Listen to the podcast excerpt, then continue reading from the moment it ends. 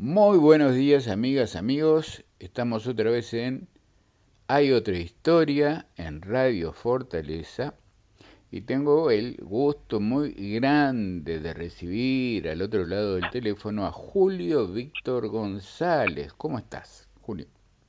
Muy bien, ¿y tú, Juanjo? Bien, bien, todo bien. Acá con el frío este, eh, quietito, quietito, con la estufa y sin miras de, asomarme. ya, ya hice los mandados a mediodía, ahora quedarse acá adentro, está terrible. ¿eh? Recién estaba escuchando un informe de un meteorólogo, no me acuerdo cuál es. Me pasaron, me pasaron el audio así, un amigo me pasó. Ah, dice que hace como 20 años que no que no veía esta combinación tremenda de, climática, de, acaba de decir este, este, este, meteorólogo. Sí, que hace como 20 años que no, hacía tanto frío. ¿Y tú vives, tú vives en La Paloma? Yo vivo en La Paloma, en la zona de la balconada, acá con el sur acá, el mm. sur me da de lleno. sí, sí, hace 20 años. Y en estos tiempos, al ser, estos días han de ser así, para no asomar la nariz, ¿no? No, por eso, se pone cruel, sí, hay que, hay que cuidarse del frío, sí, tremendo. Pero bien acá, eso está bárbaro. De a poco vamos a ir charlando este rato sobre la idea de conocer, aunque prácticamente en, Roche y en Uruguay no hay quien no te conozca, pero eh, afortunadamente hoy con el tema de las eh, eh, redes sociales, yo que publico en, mi blog y eso se, se, hoy uno no sabe hasta dónde está llegando esto que estamos hablando, cuánta gente lo está escuchando, lo puede escuchar y dónde. Por lo tanto, vamos a, recordar a la gente, Julio Víctor González es un compositor, artista, músico rochense que integró con Humberto Piñeiro el dúo Los Zucará, legendario, parte de la leyenda de la música popular uruguaya. Eh, Humberto Piñeiro falleció hace muchísimos años y hace más de 25 años creo que Tú has seguido con tu carrera como solista, actuando con otra gente. Vamos a ir contando todo esto, Julio, pero cuéntame primero cómo, cómo se encontraron y cómo fue que decidieron empezar a hacer cosas juntos con Humberto. Bueno, el encuentro fue algo muy muy casual, o como ahora este, se usa bastante, y yo creo en eso, eh, un, encuentro causal, ¿no? Que en algún lugar del, universo estaba estaba ya prefijado, ¿no? Estaba escrito. Este, eh, eso eso sentí yo siempre. Y, y bueno, hago hago la, la anécdota este, con, con los detalles, ya que tenemos tiempo, ya que tenemos tiempo. Este, sí, mira, yo en ese momento que encuentro a Humberto en Rocha, yo tocaba la batería en un conjunto, en una orquesta, como se llamaba en aquella época, que, tocábamos en los bailes. Este, una orquesta que venía tocando con un baterista mucho mejor que yo, por supuesto. Yo era un gurí que me gustaba todo. Tenía en ese momento 15 años cuando empecé a tocar la batería este y me gustaba cantar folclore, me gustaba tocar la batería, cantar en, en, los coros, en los dos coros, en el coro del liceo en el coro este, municipal, ¿no? eh, y, y, bueno, y está como adolescente y eso quería, me, encantaba la música. Yo ya sabía desde muy chico que, lo mío era la música, ¿no?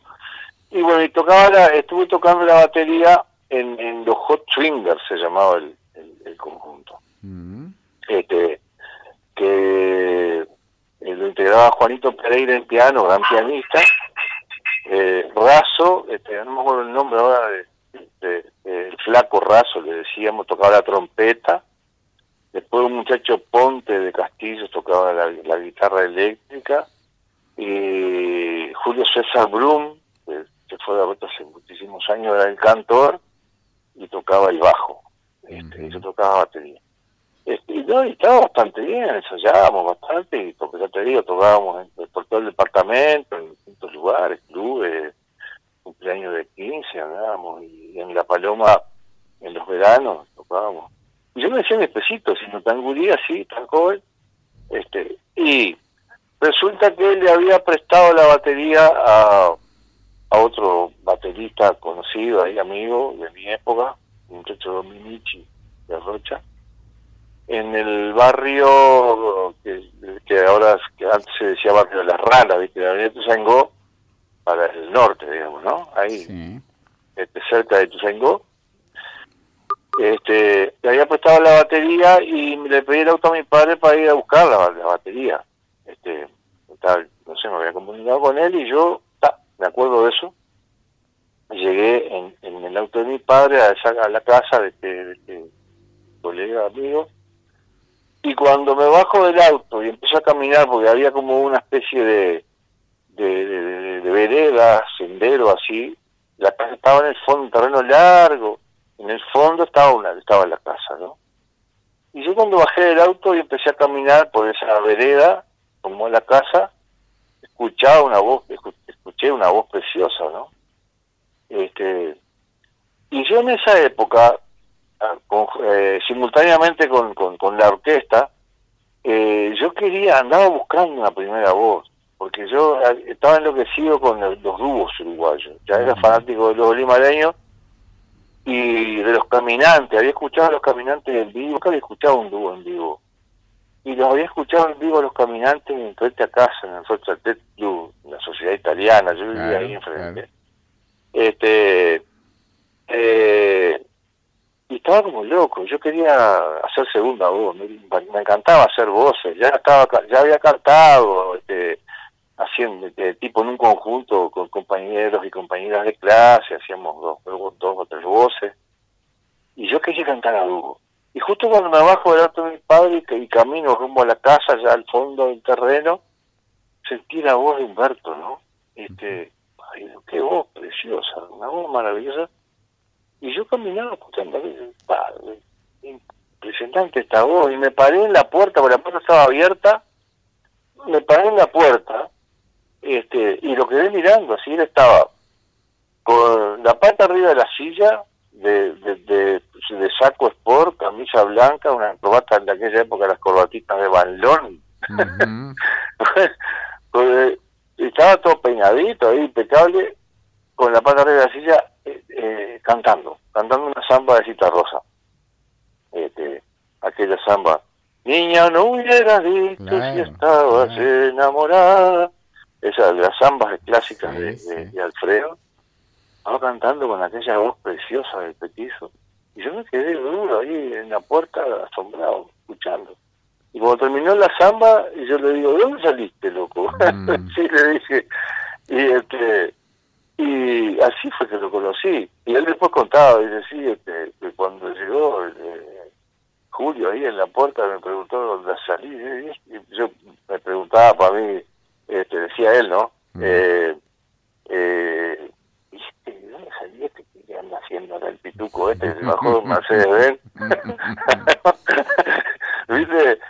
Así fue el encuentro, fue una cosa increíble. Entonces, yo no, o sea, eh, me salió eso porque justamente para mí fue como una cosa puede haber caído del cielo eso fue lo que sentí viste aquí aquí qué está pasando que aparece justo lo que estoy buscando no entonces este yo ahí eh, que él estaba me dijo mucho gusto digo mira yo soy eh, fulano yo soy acá de Rocha me gusta cantar toco la guitarra este y justo me, me encantaría cantar contigo digo así nomás le dije ¿viste? o sea me salió de adentro este, te vas a quedar por acá y dice, no, yo no tome rápidamente porque se tenía que ir a cantar el canal 7 de aquel momento, que después fue canal 9, que es canal 9 ahora, ¿no? Este, que recién inaugurado, en el año 60, estaba hablando del año 67, mm. justo ese año se había inaugurado el canal. Y a él, no sé, alguien lo escuchó cantar por ahí, lo habían invitado a cantar en un programa, un par de canciones. Entonces me contó rápidamente, no estoy ensayando porque me voy ya para el canal que me invitaron a cantar, este, pero me voy, yo vivo en Montevideo, y, bueno, yo le pregunté qué andaba haciendo, y mira, yo eh, vine, me dice, porque mis padres se vinieron a vivir para Rocha, mi madre es rochense, y viven acá a la vuelta. Este, pero me tengo que ir, yo tengo mi trabajo en Montevideo y vivo allá.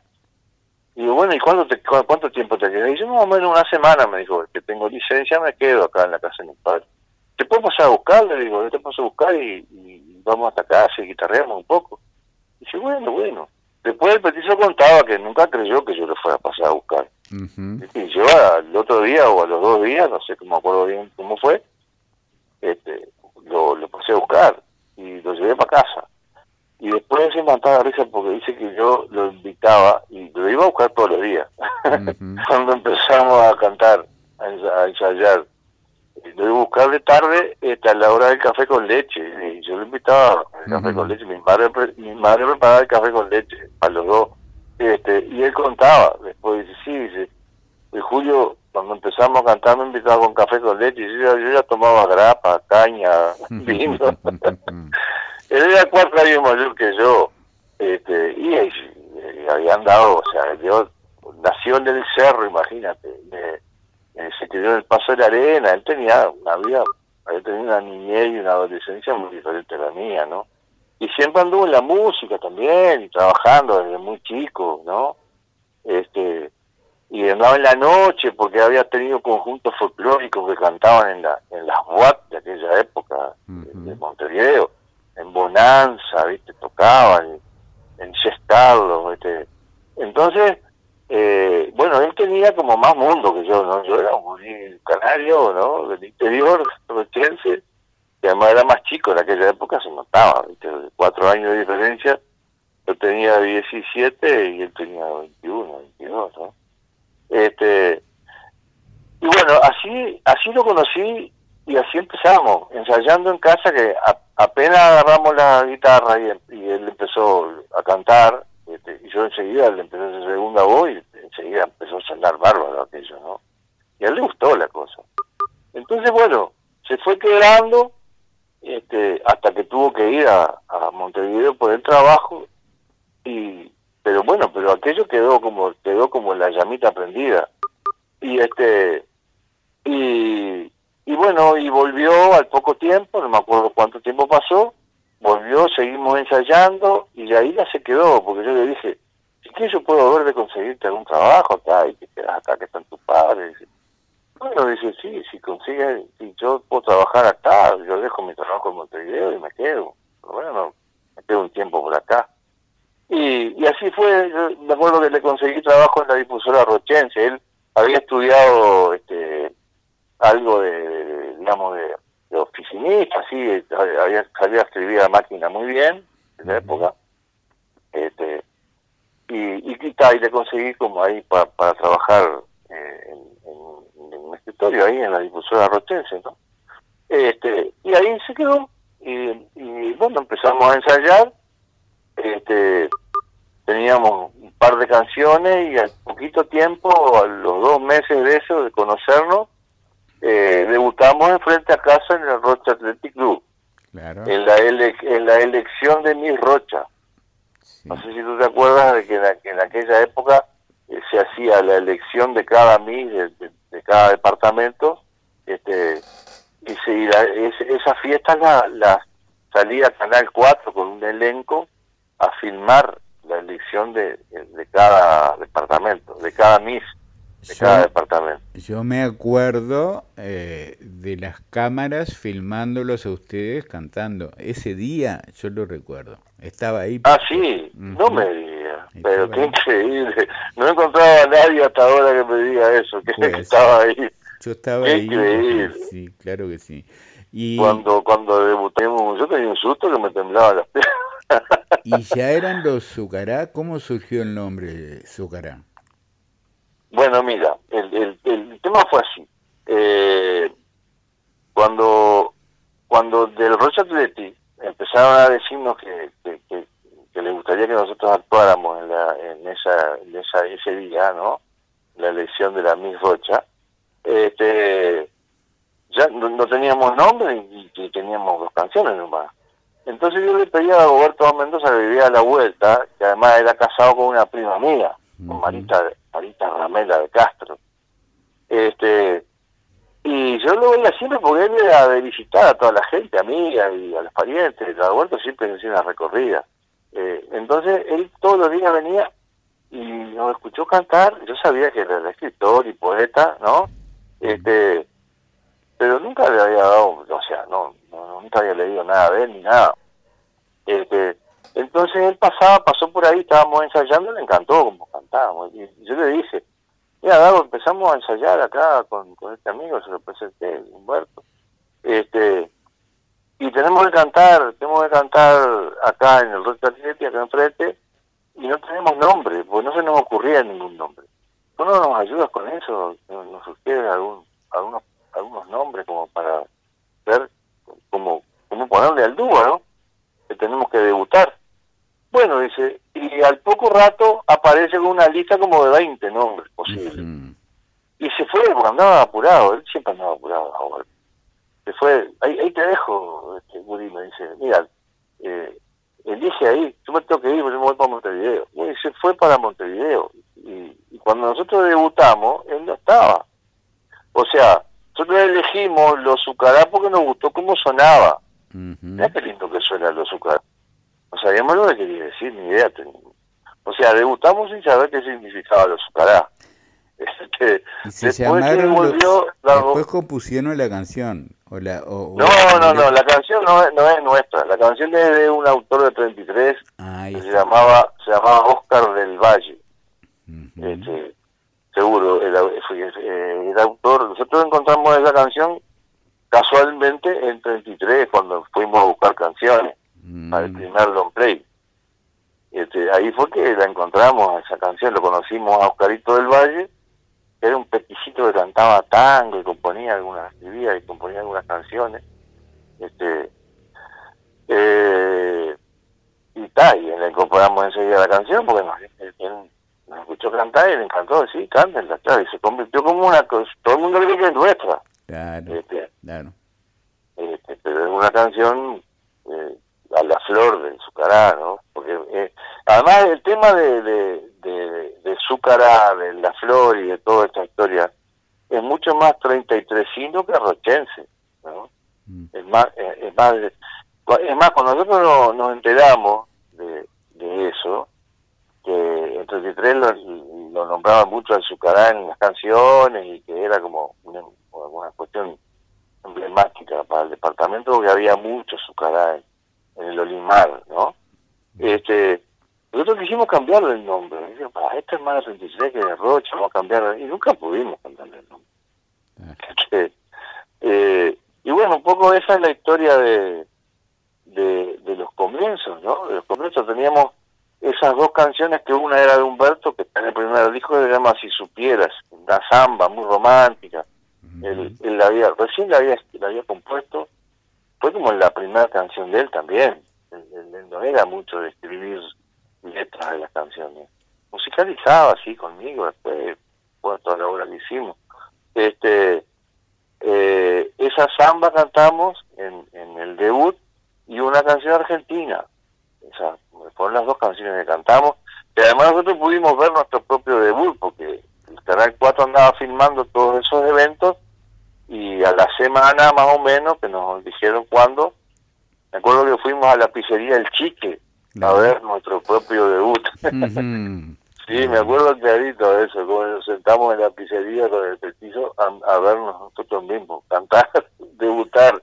Fue increíble eso, esas cosas, viste, que yo qué sé, son bastante, eh, eh, digamos, en aquella época era rarísimo, ¿no? Además que se diera todo eso.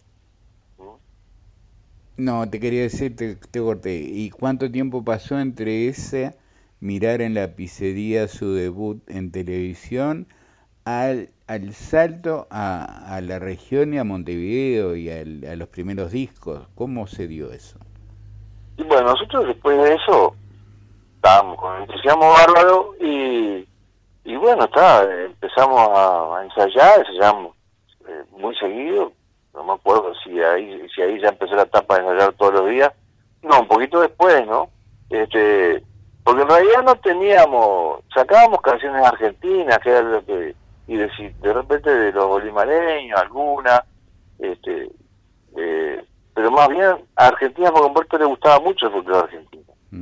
Él, era fanático de, los conjuntos argentinos y de, de Tafrune, de, de Yupanqui también, ¿no?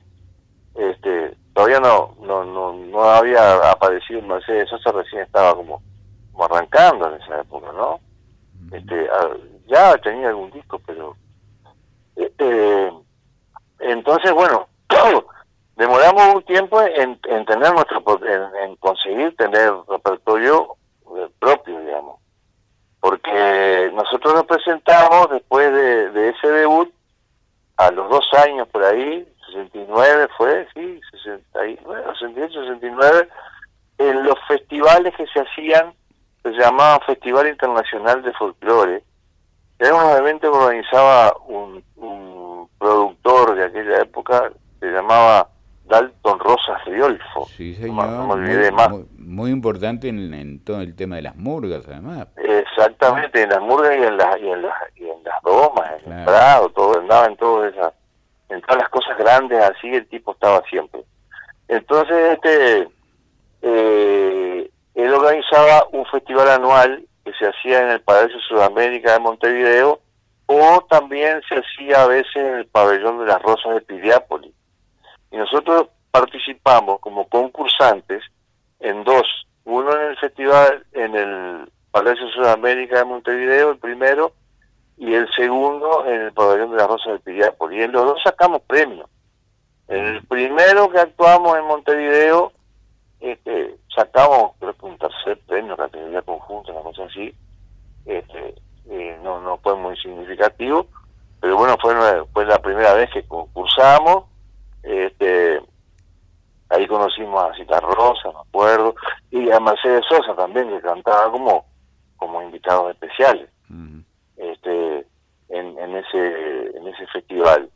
Y al año siguiente, ahí sí fue importante, este, en el pabellón de la Rosa, la línea Gutiacera, que fue la primera canción inédita este, rochense que nosotros cantamos, con letra de Roberto Mendoza, nosotros la musicalizamos, primer premio a la mejor canción inédita. Este, y segundo premio categoría conjunto sacamos en, ese en ese concurso. Y gracias a eso pudimos grabar nuestro primer long play, porque el premio era un long play para el Palacio de la Música, para el sello para el sello del Palacio de la Música.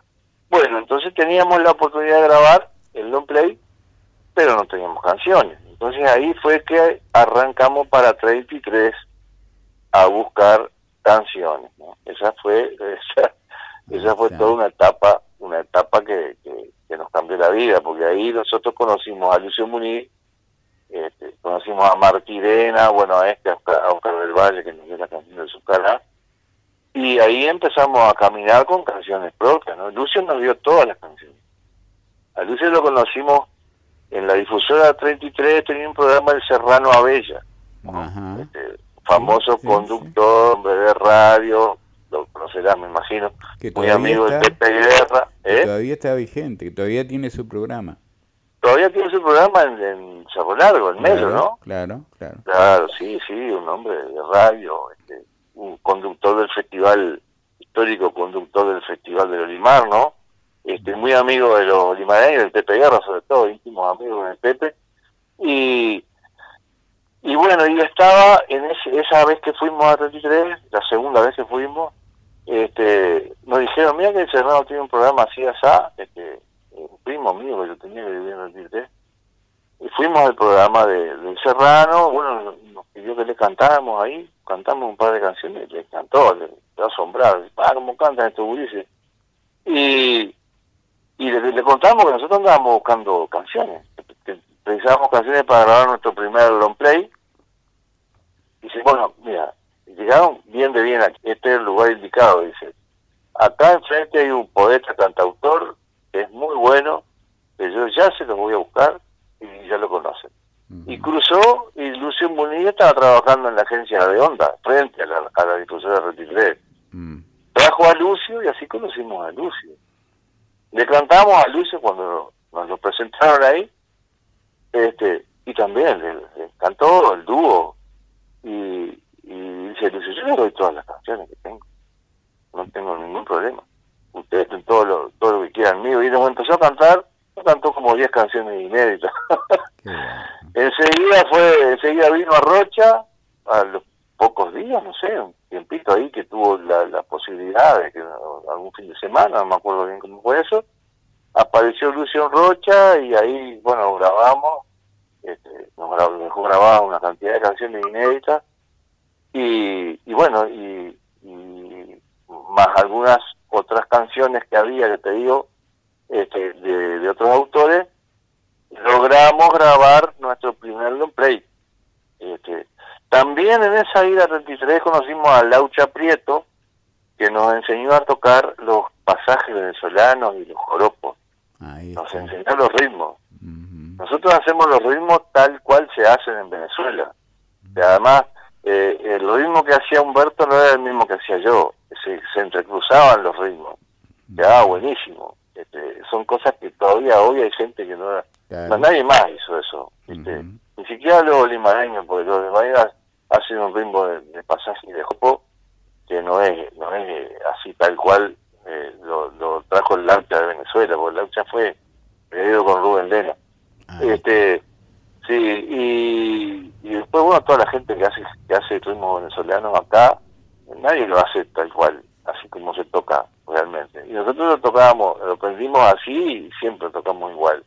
Este, bueno, entonces ah, también ahí nosotros eh, conseguimos canciones venezolanas que grabamos en el primer long play, aquella junto al Jawel, junto, al Jawel, es mm. preciosa, una versión además con arpa paraguaya, este que también era muy de, la música venezolana, el arpa.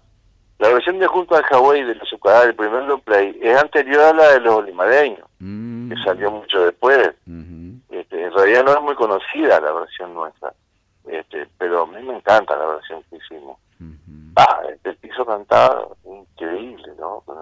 La, voz, la voz que, tuvo siempre, pero cuando era así bien jovencito, impresionante la versión esa. Y bueno, y aprendimos con el Laucha Prieto y conseguimos canciones venezolanas y ahí empezamos este, de alguna manera a incursionar en, en, otros cancioneros, ¿no? Y bueno, hicimos ahí nuestro primer disco para el Palacio de la Música y ahí empezamos a caminar de a poco, ¿no? A tener actuaciones por acá, en la zona, en Rocha, también en, no sé, en algunos otros lugares. Me acuerdo que nos, nos fuimos a Punta del Este en algún verano ahí, al poco tiempo de eso, a intentar tocar y anduvimos tocando un verano por Punta del Este. Eso fue una experiencia que esa es, esa es otra otra historia muy graciosa, además muy cómica. Este, pero bueno, a nos fuimos abriendo camino y, y este y después empezamos a ir a cantar a Montevideo en las vinerías que todo el mundo, toda la gente del interior, cantaba en el interior, este, que iban a Montevideo, cantábamos todos en las mismas vinerías. La vinería Telurias, ¿no? Que estaba, que estaba por, eh, en un sótano ahí, casi 18 de julio por, por Cuarein, Cuarein casi 18, este, era empedrada, un repecho imponente, ¿no?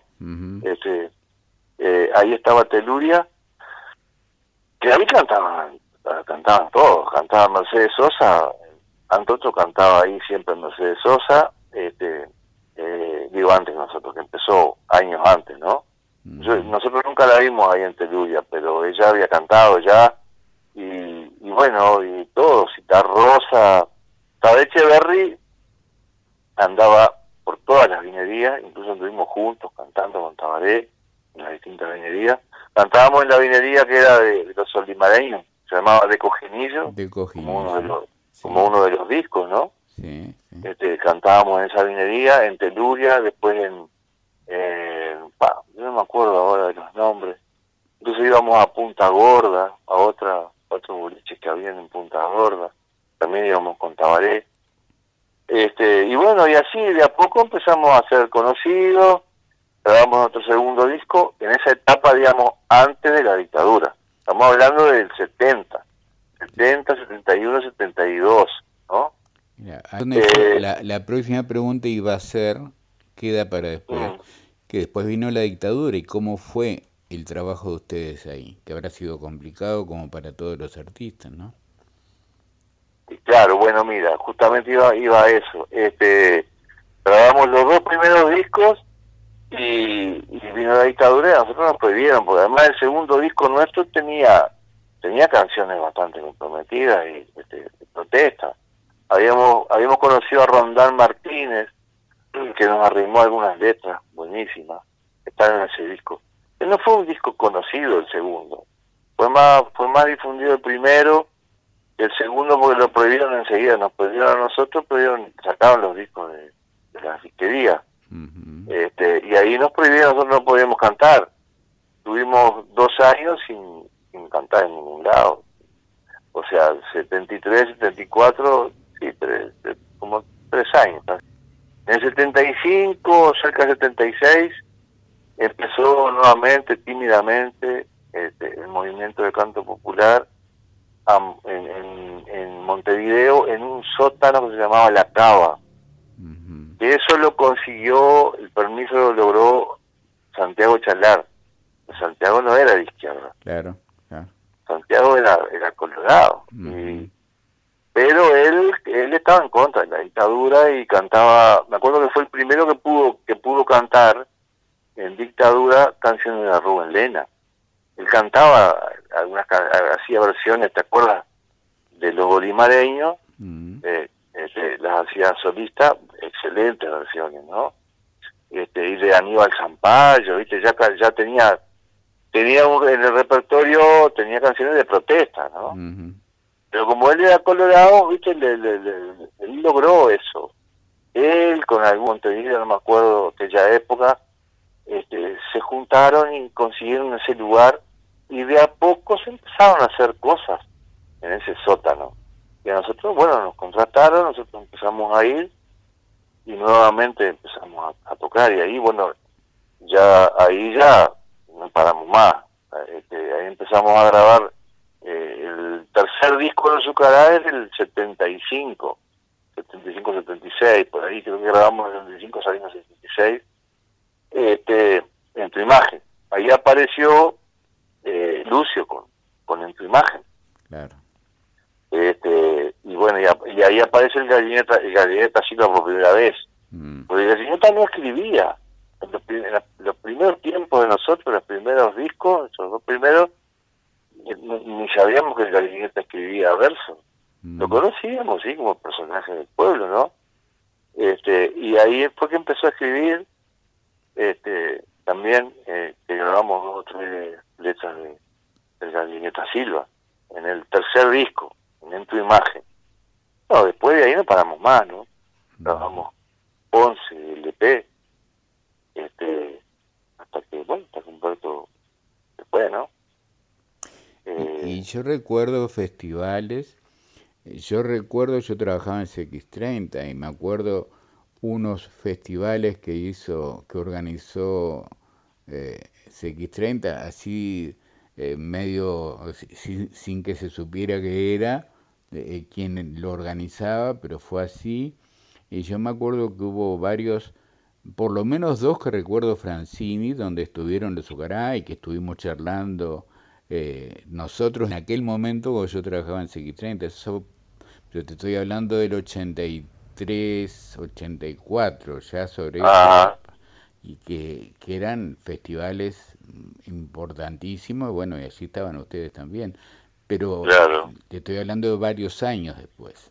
Estuvieron todo ese tiempo ponle del 76, 77 hasta, bueno, hasta el final de la dictadura, ¿no?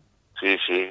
Ah, sí. Nosotros íbamos siempre, sobre todo al Palacio Peñarol, ¿no? Mm, aquellos grandes festivales del Palacio. Claro, claro. Este, al Francini también, eh, sí.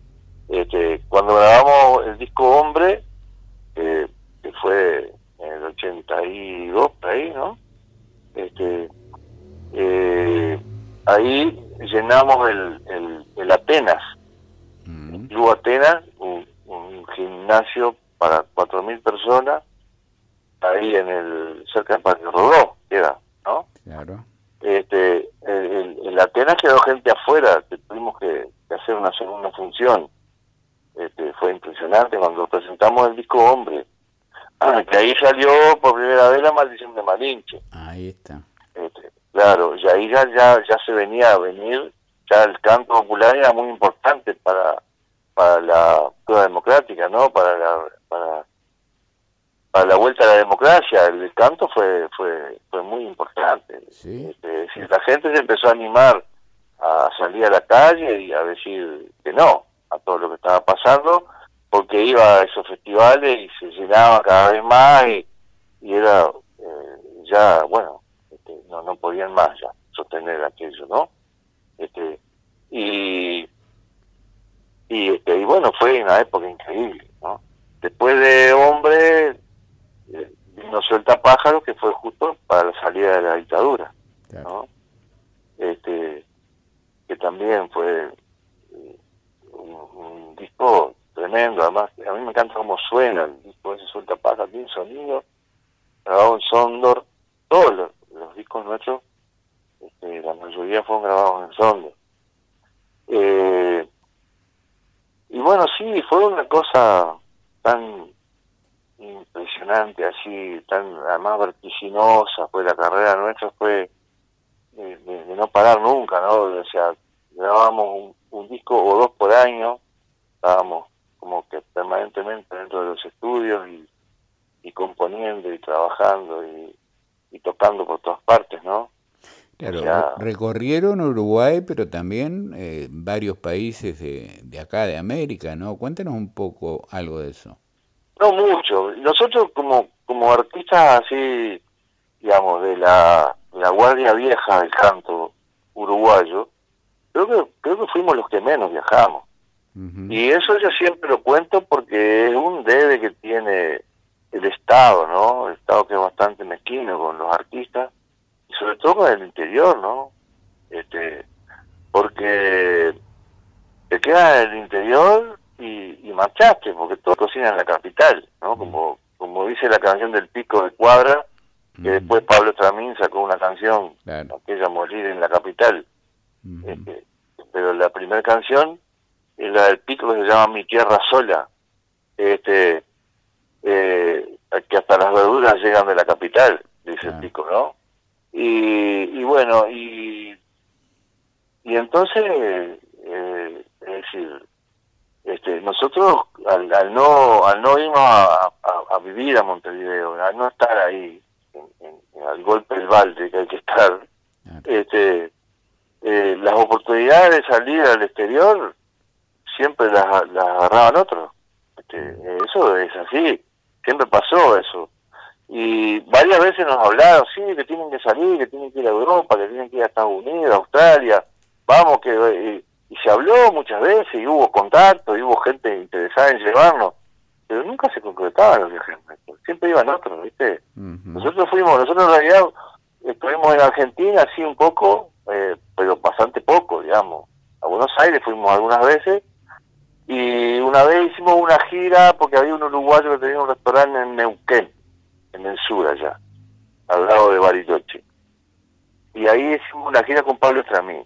Mm. El, el dueño del restaurante uruguayo, el dueño del restaurante, se dio ese, ese lujito, él quería que estuviéramos en su restaurante tocando, y allá fuimos, este, con Pablo Estramín.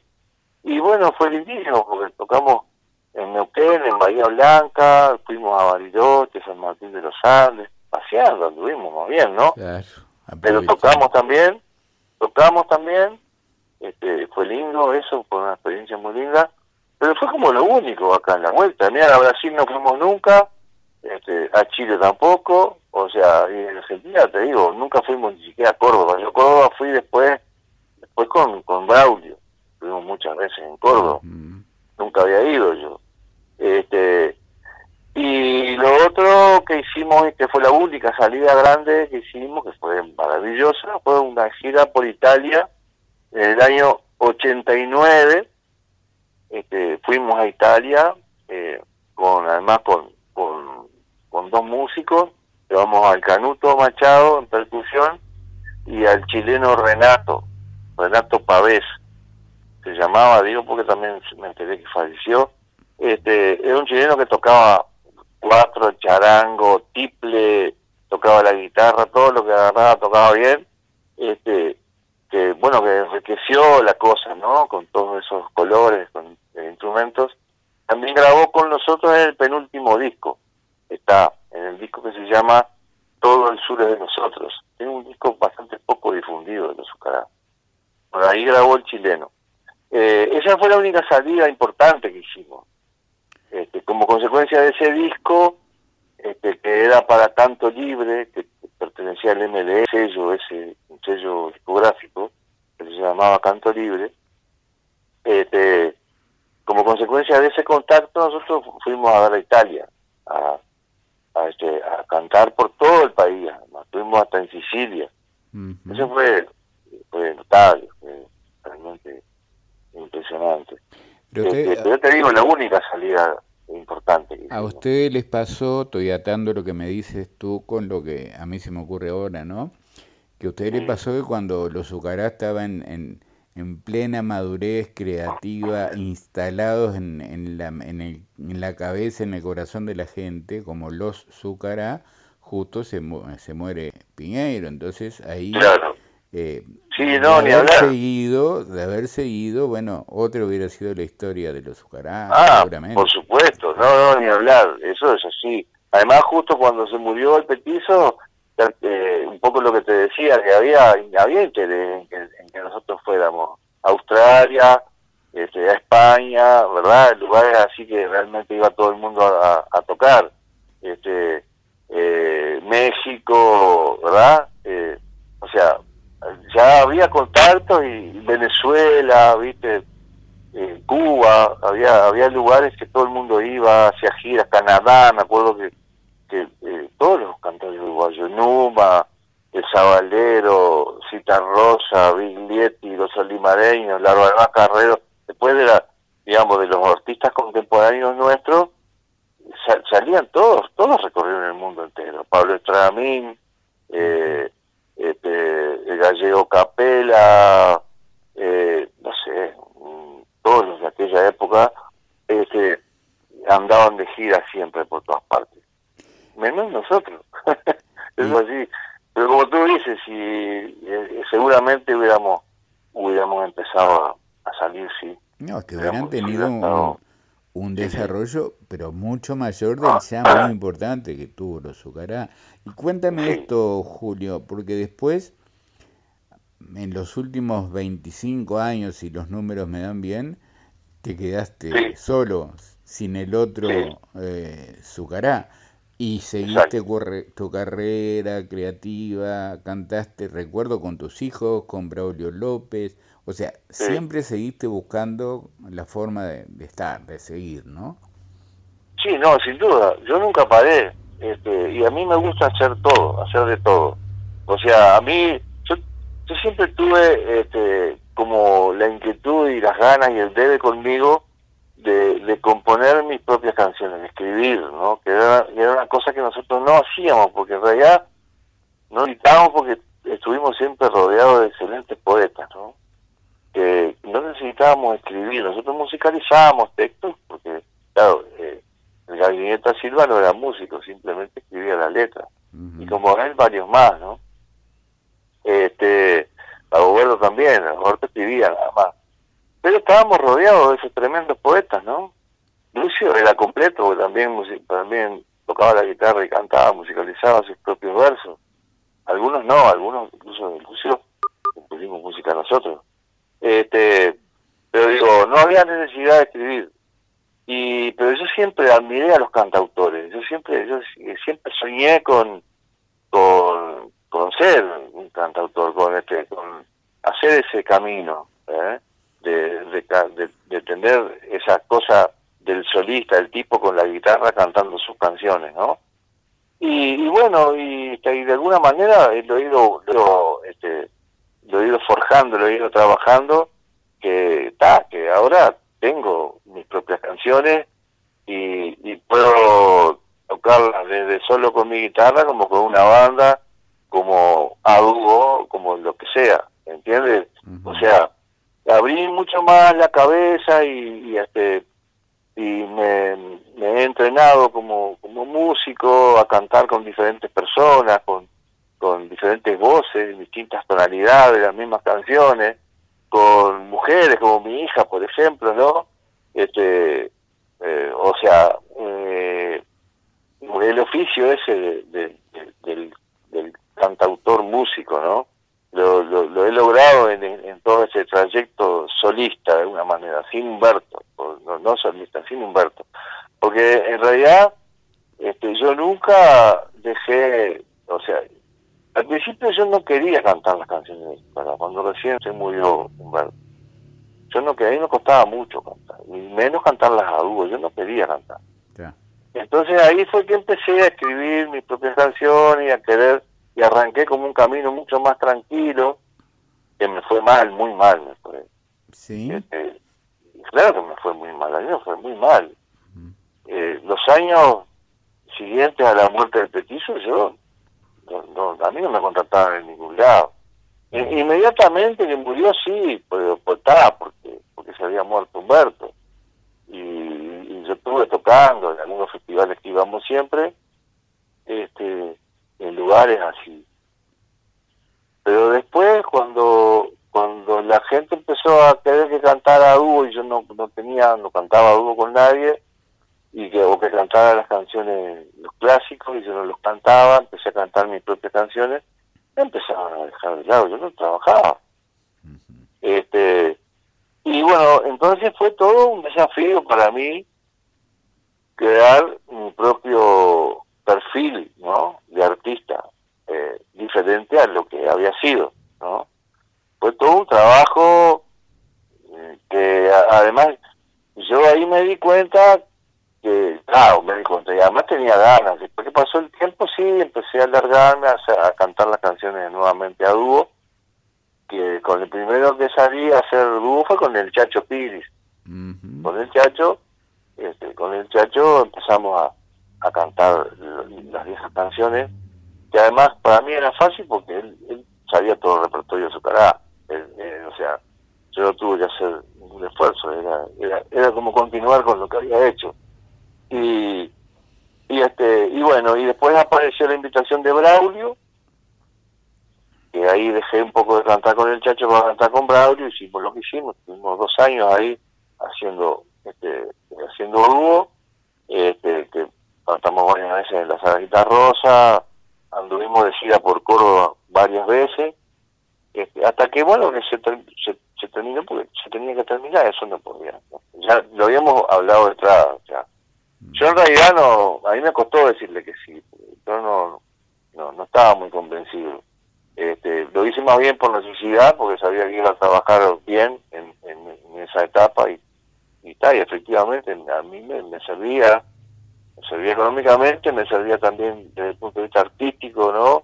Este, para mi currículum, ¿no? Cantar con Braulio López. Y, y bueno, fue, fue lo justo, fueron dos años ahí.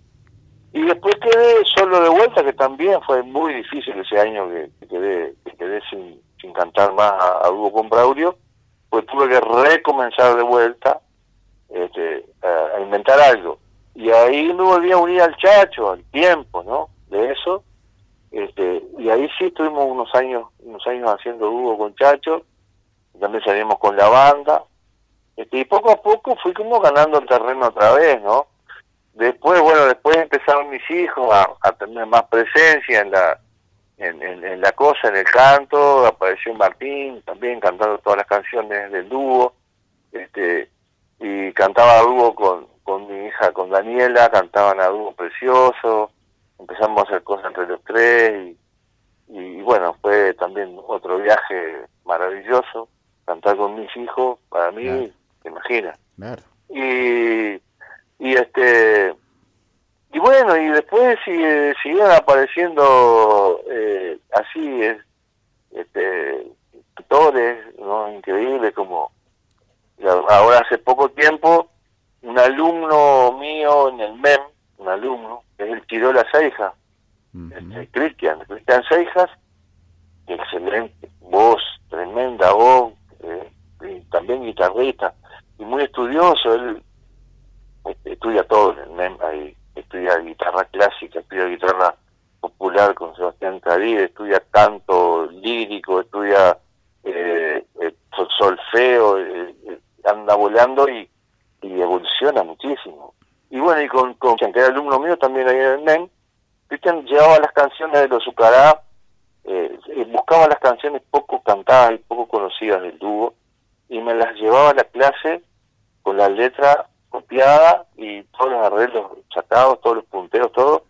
Y yo lo único que tenía que hacer era recordarla. Entonces inventamos un espectáculo que se llamó, este, que lo hicimos varias veces, lo hicimos incluso acá en Casa Bahía en el 2019, claro.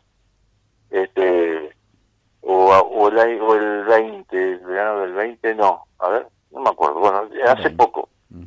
este, en Casa Bahía hicimos el espectáculo ese que se llama Canciones del Portafolio, porque yo también tengo un portafolio viejo, que lo poníamos arriba del escenario lleno de, letras viejas, con algunas este, con algunos algunos originales de, de Gallineta y, de Dulce Muñiz. Este, y bueno, y aparecía con esas canciones, y yo tenía que recordarlas, y, empezamos a sacar canciones viejísimas de los Oscará, hubo con él, también un espectáculo distinto, y bueno, yo qué sé, ¿viste? Y, me ha pasado además en todo el país, en, distintos lugares, algunos muy lejanos incluso, que me llaman, me llaman artistas que están cantando del repertorio de los Zucará, me llaman para que vaya a cantar con ellos, a, yo qué sé, allá a Paysandú, me ha pasado, me ha pasado varias veces, este, con gente local así, dúos o solistas, que que me invitan este, a cantar con ellos, ¿no? Y, es tan fácil cuando llego y me encuentro con que ya tienen todo armado, yo lo único que tengo que hacer es ir y cantar, que es maravilloso eso. Además, eso a mí me, me, da una satisfacción y un orgullo bien entendido, ¿no? Por, por eh, cómo, cómo, cómo llegó el, el, dúo a, a toda la gente, ¿no? De una manera tan linda. Yo recibo tanto amor de la gente por todas partes donde voy, tanto tanto cariño, tanto eh, tanta buena onda, ¿viste? Es, tengo ese privilegio que no me canso de, agradecerlo, ¿no? Es así. Julio, sabes que yo estaba seguro, convencido que un este rato eh, no nos iba a dar para todo lo que queremos, lo que yo quiero conversar contigo y que la gente quiere escuchar. Así que te voy a despedir de esta charla y vamos a pensar en, en unos días, en, en, una semana, un par de semanas, en tener otra charla para lo que nos quedó sin, sin hablar hoy de la historia tuya y de los Zucará. Y, perfecto. Y así que te invito a en unos días, ponle una semana, diez días, tener otra charla como esta. Si te parece, seguimos porque esto va a quedar, como todas las cosas, esto queda grabado, va a quedar eh, ahí en algún lugar, en algún sitio, y de repente dentro de 20 o 30 años alguien, algún gurí, empieza a tocar la guitarra y dice, mirá, acá está la historia de los Zucará contada por Julio Víctor. Y, y ¿quién se dice? Y entonces está bueno que, que quede registrado todo esto que me has contado que estoy seguro que la gente está disfrutando mucho. Te mando un abrazo grande y este, Juanjo, gran abrazo para ti. Saludos a toda la, audiencia ahí, estamos en contacto. Ya seguimos entonces. Chau, chau. Hasta prontito, gracias, chao. Amigas, amigos, estuvo hoy en Hay otra historia Julio Víctor González, este artista rochense con dimensión nacional e internacional, eh, miembro del histórico eh, dúo Los Zucará, eh, nos acompañó hoy y hasta mañana. Gracias.